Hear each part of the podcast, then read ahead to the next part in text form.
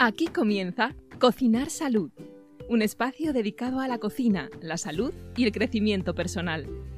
Cocinemos juntos la vida que deseas y mereces. Comenzamos.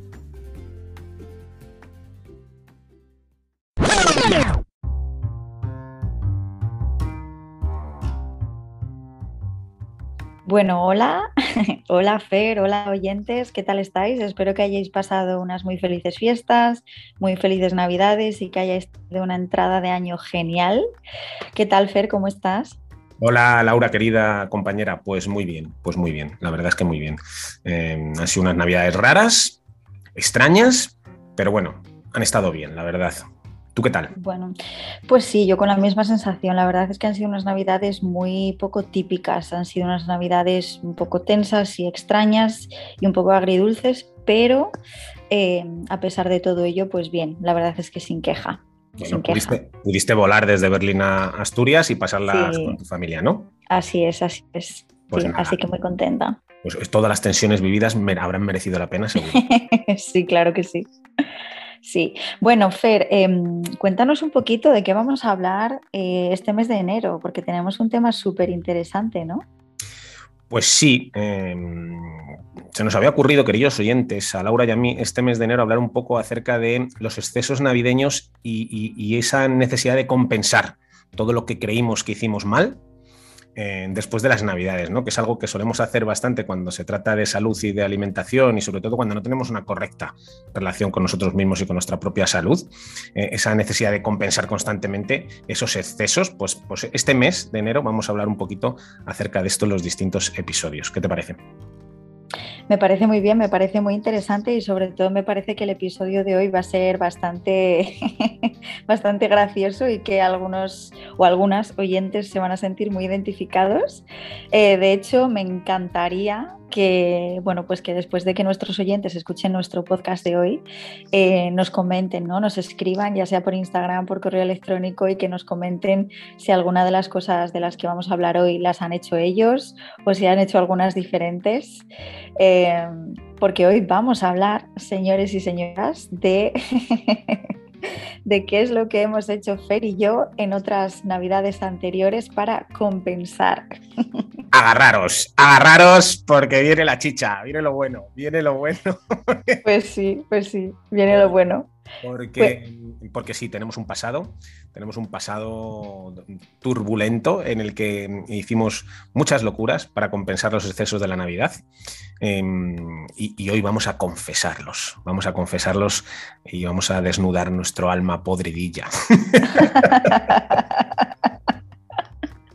Oye, podrida no, desinformada, Fer pero podrida no. ¿eh? Podridilla, podridilla, dicho desde, desde el cariño y, el amor más profundo hacia esta parte de, nuestra alma también. bueno, ¿qué te parece si empiezas tú, Fer? Cuéntanos una cosita que hacías, a ver, para compensar. Ah, bueno, pues matarme de hambre a mí mismo los siguientes días, claro.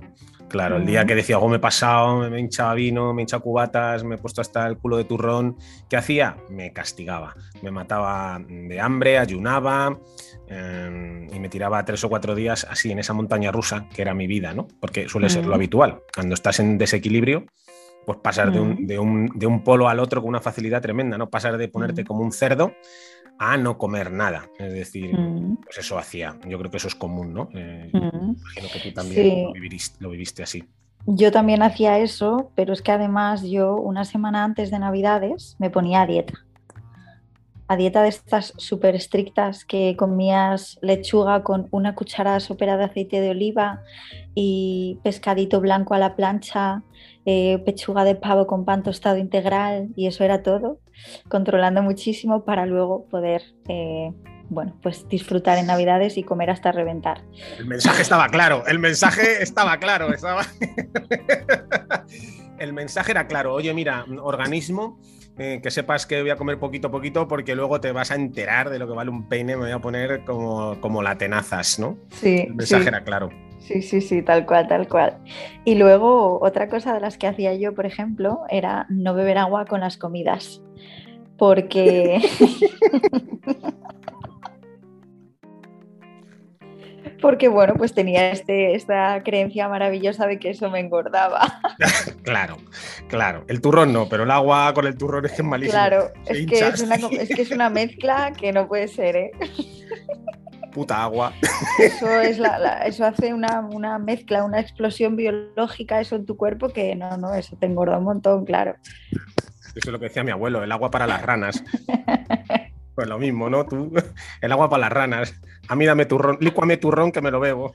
Eso es, eso es. Bueno, es que de hecho te voy a decir una cosa. Eh, yo de pequeña, como no me gustaban las uvas, yo no comía las uvas. Yo comía 12 trozos de turrón. Ah, sí. Sí, sí, sí, sí. O sea, cuando todos comía los 12 trocitos de turrón de chocolate. Ay, me, vas por el séptimo y iba diciendo, me, duele un poco la barriga, pero es que esto, es que si no me traen mala suerte. Tal cual, tal cual. Tal ocho trozos, pero tengo que seguir, no vaya a ser que me caiga un mal de ojo. A ver, venga. Y... Bueno, y entre eso y la ropa interior roja, claro, claro, hay que asegurar la buena suerte. Hombre, por supuesto. ¿Qué más hacías? A ver, cuéntame, ¿qué más hacías para compensar?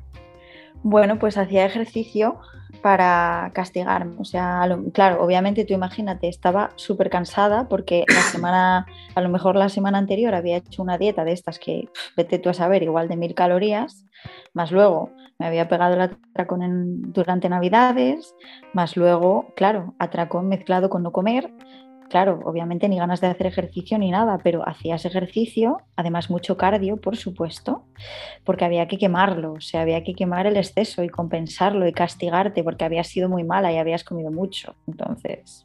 Me suena, me suena, me suena. Yo ahí te supero. Yo mi versión, mi versión del runner era más pro.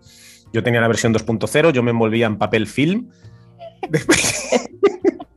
lo juro, ¿eh? Lo juro, no te rías. No te rías, me envolvía en papel film y luego me ponía una, faja de esas de neopreno con la absurda idea de que eso iba a hacer que yo, no sé, pues que rebajase los turrones, no sé, que iban a desaparecer o algo, ¿sabes? Y salía a correr así como el de, el de la película de, de, Full Monty, pues igual, lo mismo. bueno, pues tengo que decirte que me he empezado a reír porque yo también he hecho eso un par de veces, no para salir a correr, sino simplemente para estar en casa. Yo me envolvía la barriga con fil transparente. Y eso era como efecto sauna, ¿no? Eso sudaba, quemabas adipositos de esos y claro, eso era maravilloso. Mal estábamos. Eh, eh, claro, y tú estabas y tu, tu, diálogo interno era, era algo así, ¿verdad? No, pues mira, mientras veo la tele, ¿sabes? Claro. quemo calorías y reduzco mi vientre y marco mi six pack, ¿sabes? O sea, así era. Sí, mientras y como es tan efectivo, me puedo comer media bolsa de, cortezas de, cerdo. Así es. Porque según las como, se van quemando. Las excreto.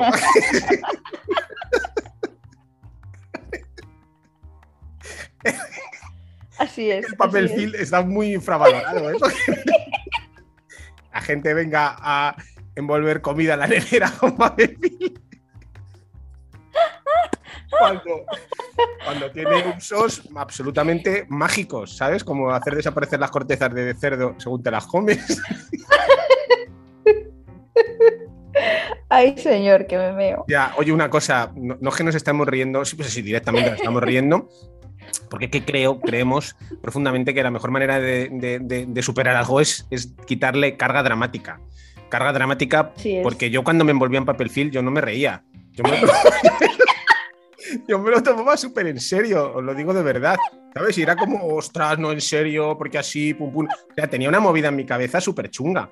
Eso es muy doloroso. Y lo que pasa que uno aprende a trascenderlo, a reírse de sí mismo, y eso, eso es maravilloso. Yo recomiendo que os reáis más de vosotros mismos, que no os toméis tan en serio, porque es una putada. Es una putada estar viendo la tele mientras comes cortezas de cerdo envuelto en papel film, pensando cosas, cosas absurdas.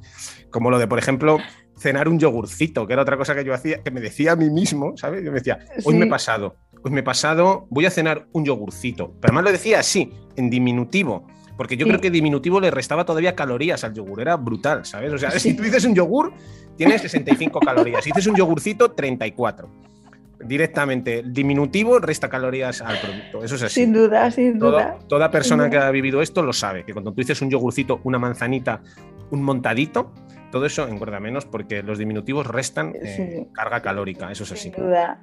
sin ¿Qué, duda. qué más sin cosas duda. absurdas hacías? Cuenta, cuéntanos.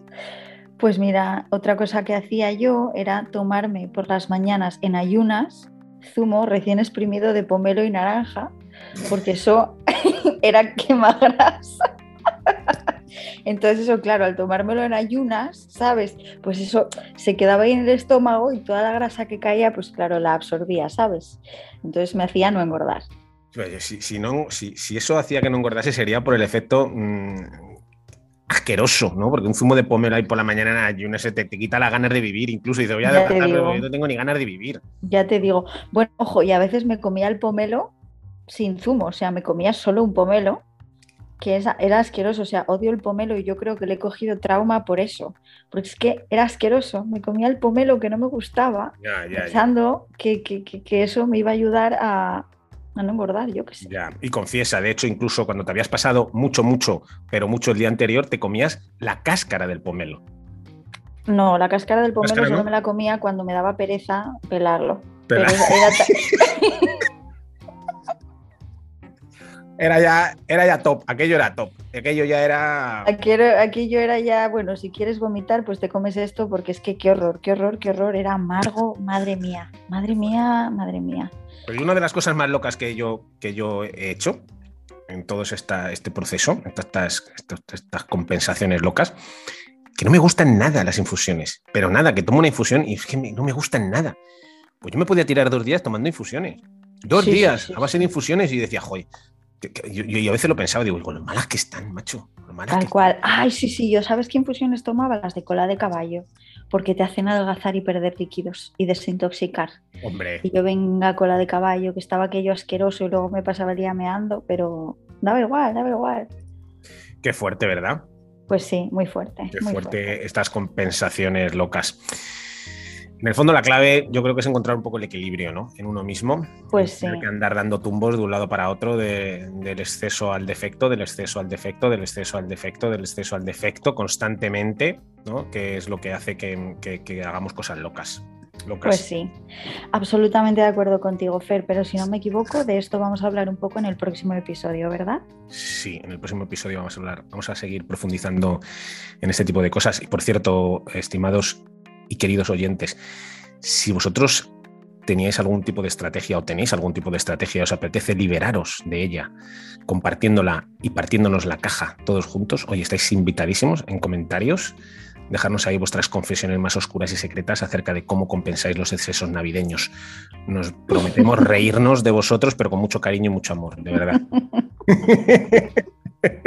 Eso es. Oye, que no tiene por qué ser solo excesos navideños, ¿eh? que pueden ser otros. Quiero decir, No. de esto que te vas, que de esto que te vas a una boda gitana de tres días, que te pasas tres días bebiendo cubatas y comiendo tarta y luego lo quieres compensar, pues eso también nos vale. O sea, No, no, sí, sí, hablando de, de desequilibrio, nosotros estamos siempre buscando la manera de desequilibrarnos a nosotros mismos, porque cuando acaban las Navidades viene Semana Santa, cuando acaba Semana Santa viene el verano y las sangrías, y cuando acaba el verano viene la época de, de- no me acuerdo qué es, pero viene algo después del verano.